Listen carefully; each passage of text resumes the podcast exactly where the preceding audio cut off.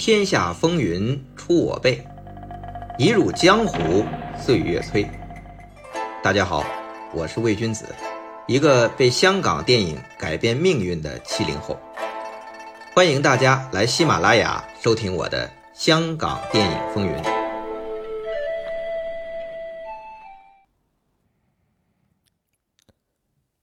来到一九八零年。香港龙虎舞狮四大家班斗法进入到新阶段。所谓以刘家良、洪金宝、袁和平、成龙代表的四大家班，自1978年开始形成真正的竞争。先是邵氏刘家良对战嘉禾推出的洪金宝，岂料中间冒起独立制片最强人。吴思远以蛇形刁手醉拳捧红导演袁和平和主演成龙，形成三国大战。到一九七九年，成龙回到罗维旗下自导自演《笑拳怪招》，袁和平则推出打虎亲兄弟上阵父子兵的南北醉拳。那洪金宝的洪家班就推出力捧元彪的杂家小子。那刘家良的刘家班就推出了力捧小猴的疯猴，这是四大家班真正开战的第一场混战。那同是一九七九年，成龙、袁和平先后被嘉禾罗织旗下。成龙先开拍《师弟出马》，袁和平则和洪金宝联手合作《林世荣》，三个师兄弟分成两方，在嘉禾进行。内卷大战，刘家良则在邵氏继续主持少林第三十六房，率刘家班迎战嘉禾猛片，此为第二阶段。这一阶段，袁和平、洪金宝的林世荣派刘家良老爸刘湛的成名代表角色，就是朱肉荣，还请来了正牌黄飞鸿演员关德兴。这其实有点像一直标榜自己是正宗洪拳黄飞鸿传人的刘家良叫板的意思。你要非要瞎联想啊，你也可以这么想哈。洪金宝演的可是林世荣，刘家良的师爷啊。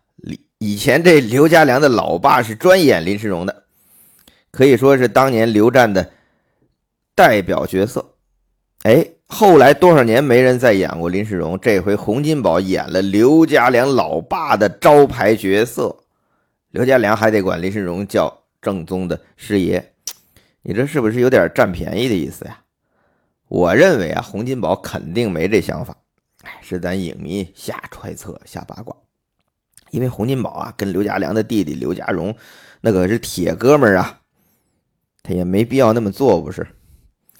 但洪金宝演刘家良老爸的招牌角色，还请来正牌黄飞鸿关师傅，确实是在功夫片的正宗道统上是想压刘家良一头的，这点毫无疑问。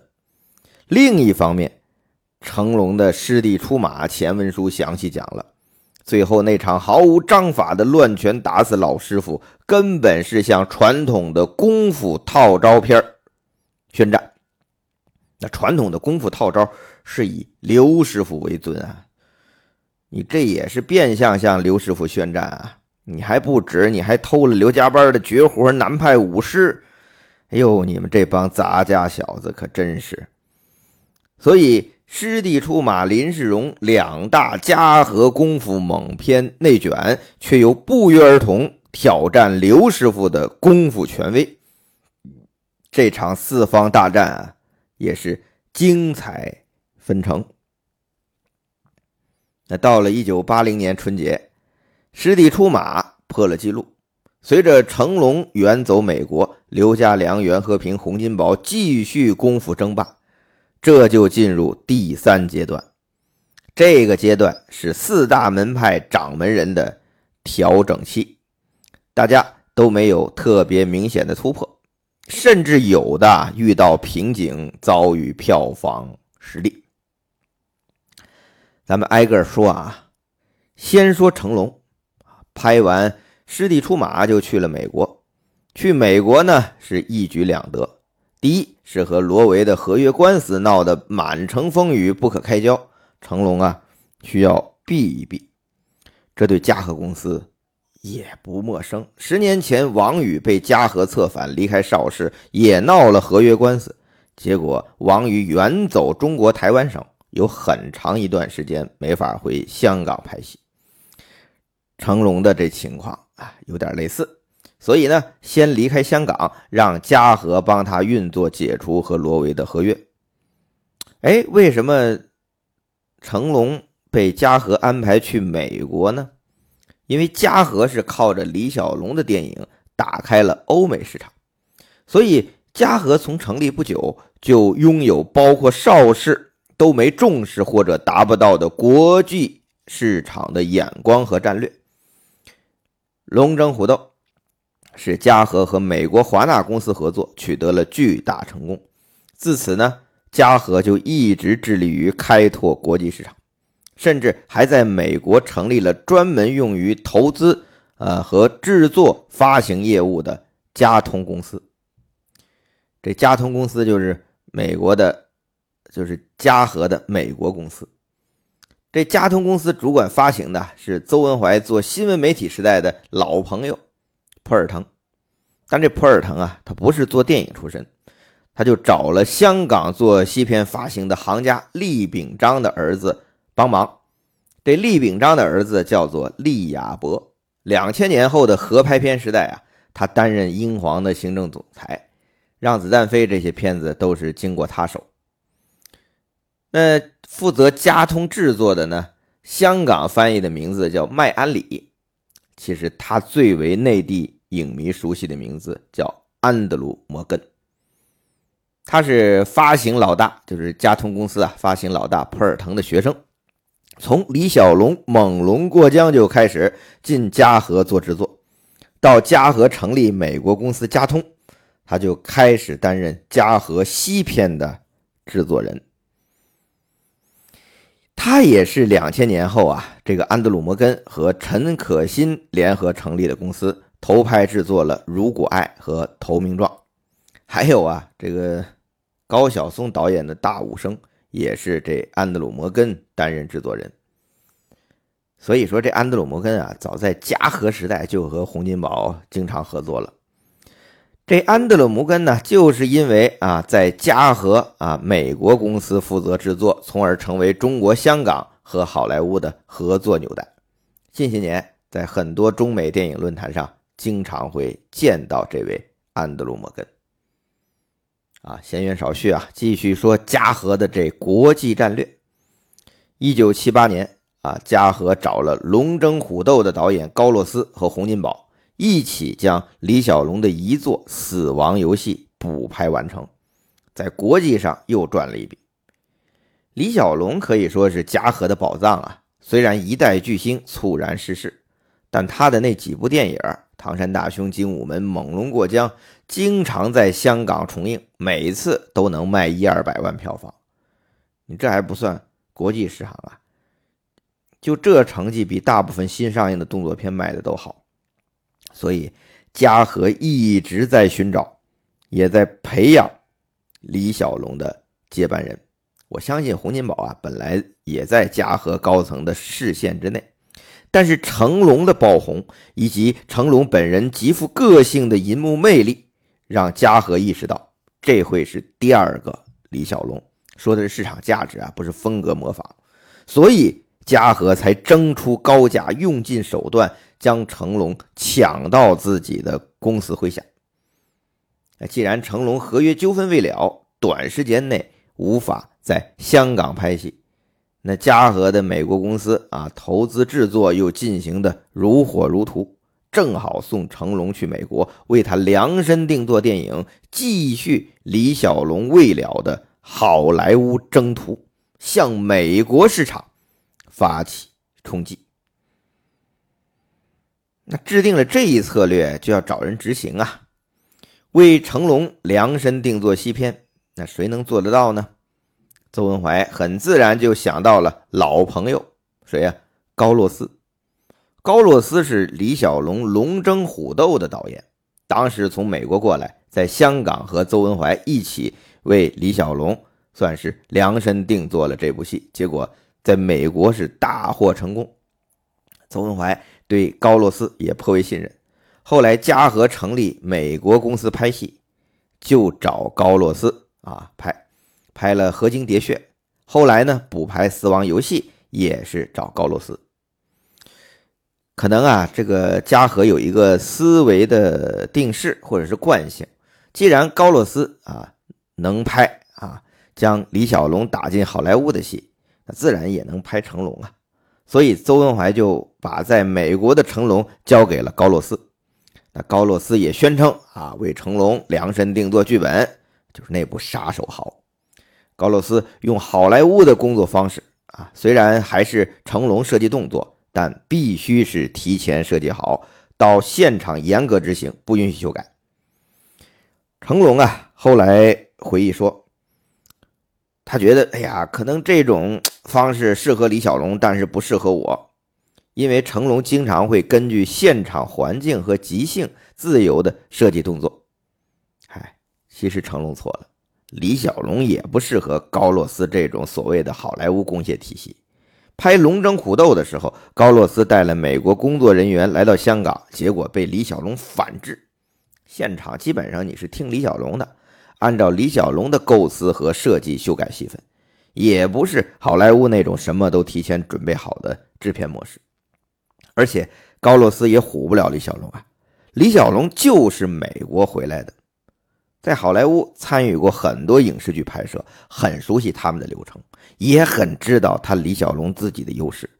加上也是华纳请李小龙拍戏，所以客大气店，李小龙就拥有更多的主动权。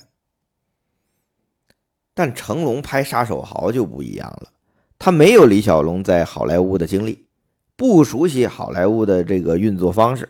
啊，所谓的那个制片模式，而且成龙又是刚刚走红，在香港本地还好，你到了美国人家老外的地盘嗨，就没啥底气了。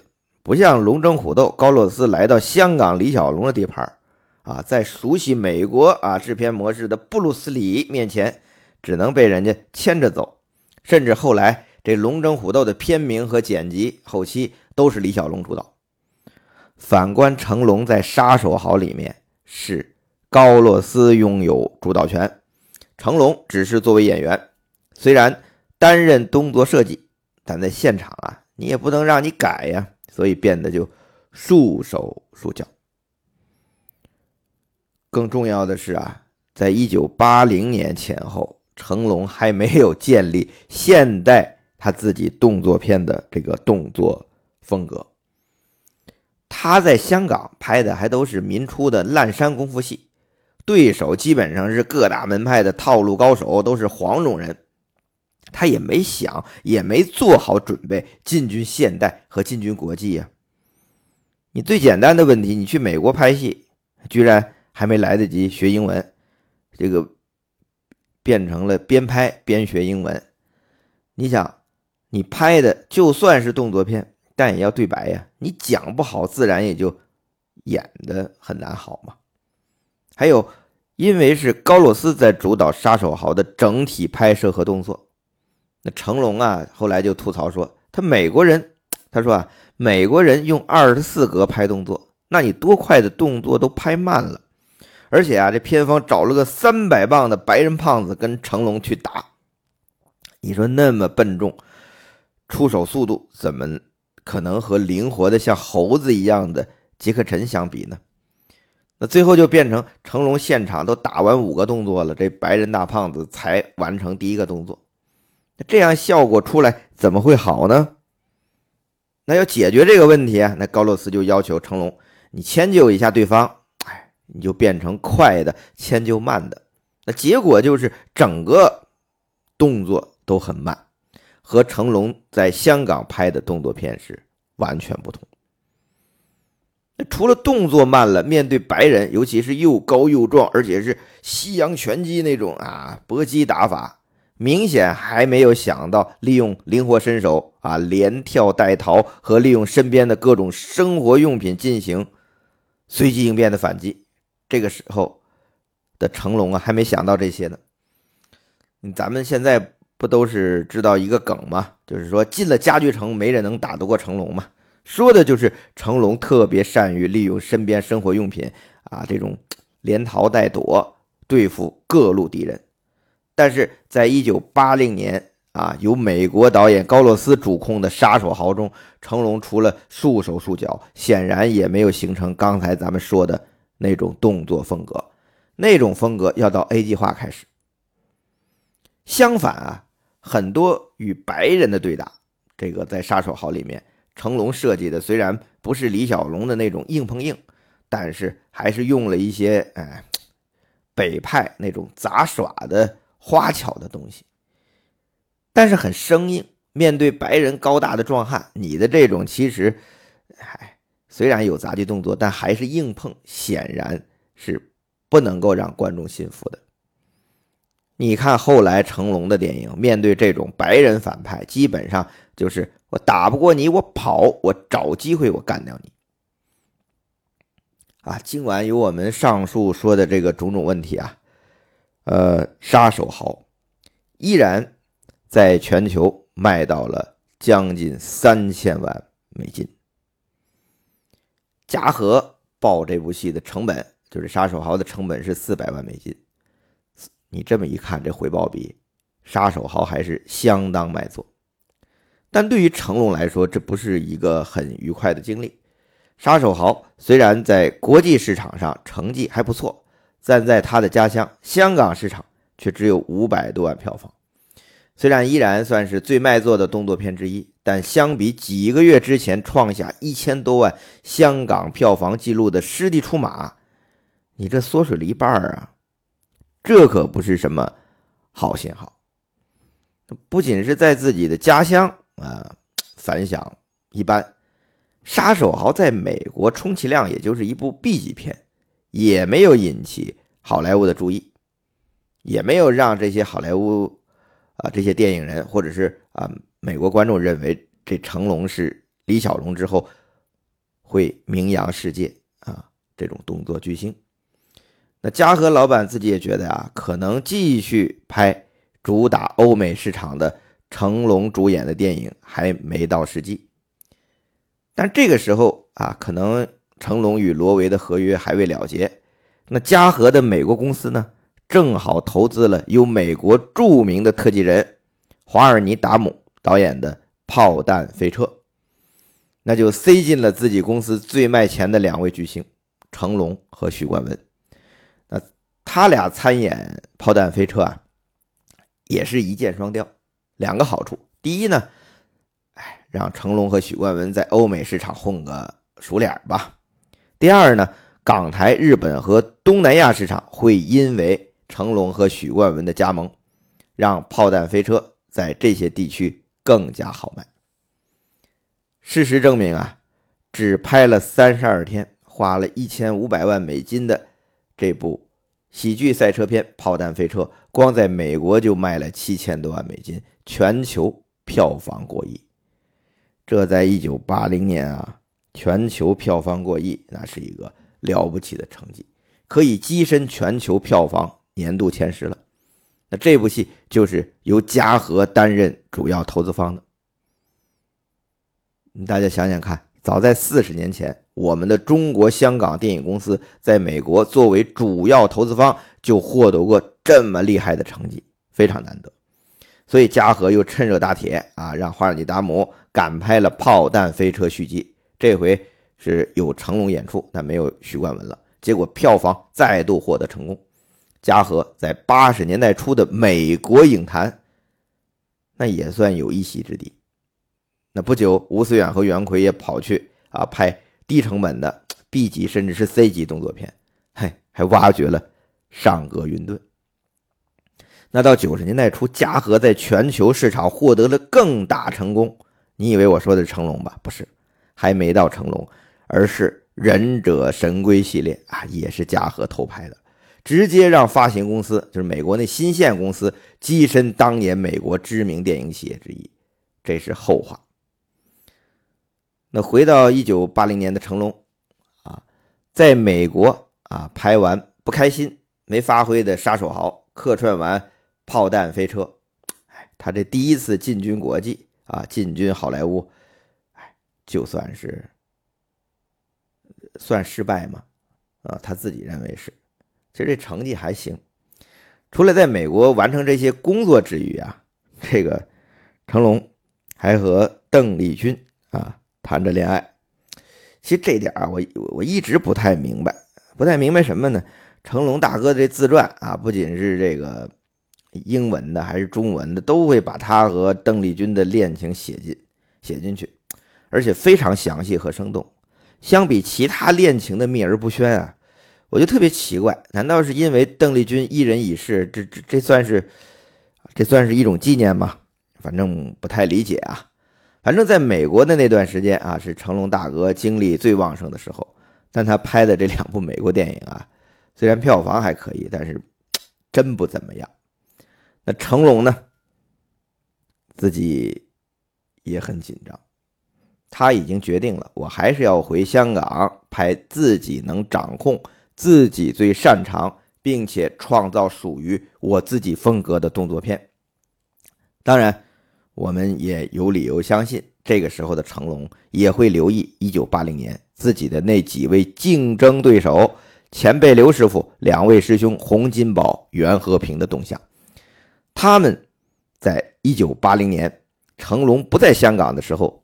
表现又是如何呢？咱们先说邵氏的刘家良，一九八零年推出了《少林三十六房》的续作《少林大鹏大师》。这部戏啊，是刘家良电影喜剧性最突出的一部。以往从神打开始，刘师傅的功夫片都或多或少有幽默喜感的设计，但是，哎呀。总会夹杂着悲壮甚至深沉的背景和氛围，比如《洪熙观》，你说陈官泰洞房掰李丽的二子钱养马就很有喜感，但陈官泰在戏中依然是慷慨就义啊。连《少林三十六房》的开始也是悲壮的，三德和尚出嫁前满门惨死，但是像少林大鹏大师这种由头至尾都很喜剧的，就。在刘家良的电影里比较少见。他这故事呢是讲刘家辉饰演的穷小子，经常假扮和尚，找好朋友配合他施展神功，什么掌风啊、轻功啊，看这唬人。其实啊都是假的。这段很好玩，可以看作是刘家良讽刺当时邵氏同行拍的飞来飞去的神奇武侠片。但弄虚作假呀，总有被戳破的一天。刘家辉被戳破、被揭穿之后，连累街坊受苦，被权贵恶人欺压，这才上少林寺学艺。结果是从北少林混到了南少林，各种混，就想蒙进少林寺。期间笑料不断，而且展现出少林寺很多的规矩。也不知道刘师傅从哪里收集来的资料，反正是像模像样。好了，好不容易。混进少林寺跟三德学艺，但学的又不是我们常见的功夫，反而都是像什么石头打井水呀、搭棚啊这些日常的手艺。连刘家辉自己都认为就没学到功夫，但是下山一开战，才惊觉原来日常生活练就的就是功夫！这种将功夫化为日常生活修炼的理念，配合刘师傅的精彩设计，是赏心悦目。严格来说，这少林大鹏大师真正的打斗场面不多，相比同期连场动作的这种动作功夫片啊，那算是少而精了。但大量根据笑料和喜剧场景设计的来自日常生活的动作，而不是打斗设计，特别的有趣。你想，一代功夫片宗师刘家良讽刺武侠片掌风轻功的弄虚作假，又融功夫与日常手艺当中，哎。多么别出心裁呀！所以这少林大鹏大师啊，一经推出就大受欢迎，票房创了刘师傅的个人记录，达到三百六十多万，比洪金宝、袁和平联手的林世荣也就差三十万而已。所以一九八零年的刘师傅算是风生水起。你看看邵氏其他的名导大导演，楚原一直拍古龙武侠，已经拍到有点麻木，没什么新意了。张彻导演则是重复自我，老态毕现。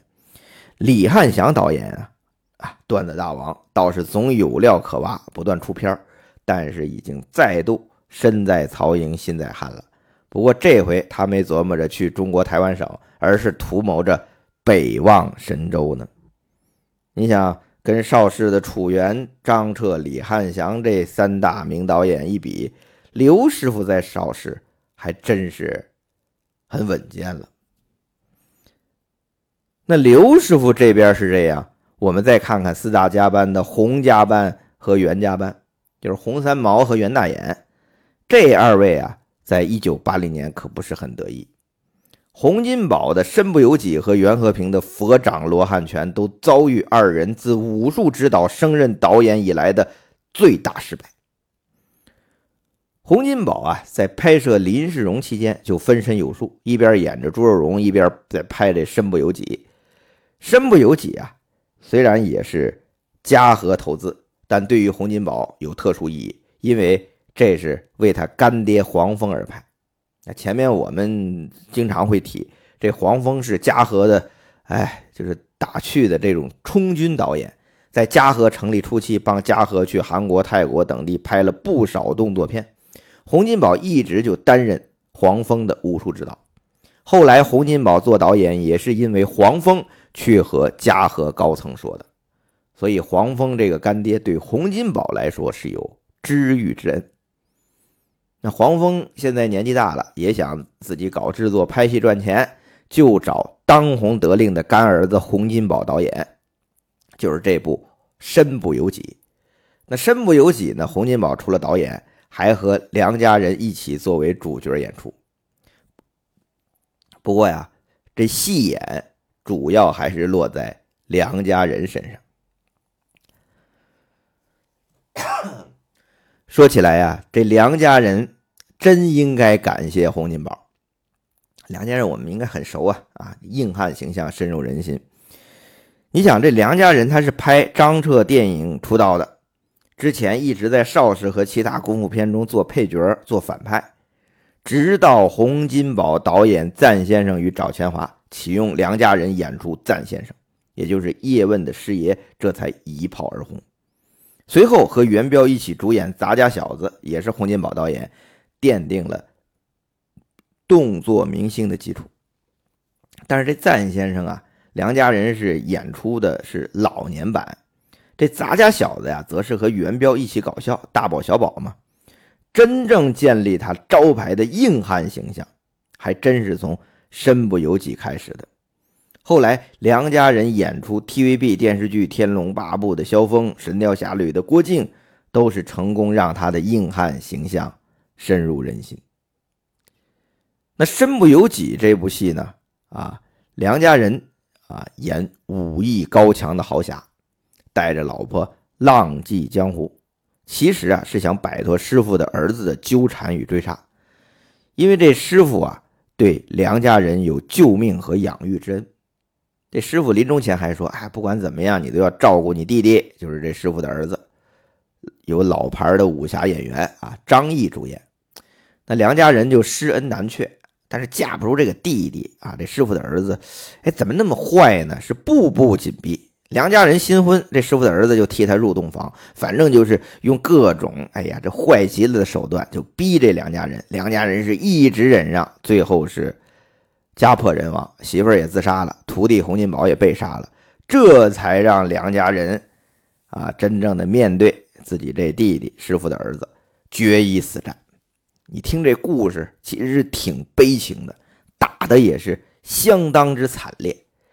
整体咱们这个该怎么说怎么说，那比赞先生与赵钱华啊，比这个这个三德和尚与春米六冲米六啊，我又又要念错，差不多的，整体是可观的。但他的问题啊，是这么悲情惨烈的故事，却不断的穿插徒弟洪金宝的各种滑稽笑料。而且为了翻转啊，这洪金宝有时候是好的，有时候是奸的，还他妈是卧底。虽然最后翻了过来，但是你总觉得很奇怪。事实上，这身不由己啊，整部戏都有点生硬，比如这悲壮和滑稽的融合就不足，跟三德和尚与出米六就就不如，跟赞先生与找钱花也不如，因为那两部戏也有这种悲壮啊、惨死和喜剧的融合。其实那两部已经有一些这样的问题，但到身不由己这儿就特别的明显了。所以这种悲壮和滑稽的融合不足啊，甚至产生割裂，就让观众无法投入完整的情绪。哎呀，这个也反映到票房上。这身不由己上映之后，香港票房只收了一百多万。那洪金宝自作导演以来，香港票房没低过二百万。这次帮干爹黄蜂拍的《身不由己》市场不成功，嗯，也让洪金宝反思功夫片到底还要怎么拍呀？功夫片究竟还有多大的空间呢？而他的啊难兄难弟袁和平啊，也在同一时期遭遇了票房失利。究竟袁八爷一九八零年和洪金宝同病相怜的到底是哪部电影呢？且听下回分解。又要引出一位功夫猛人了。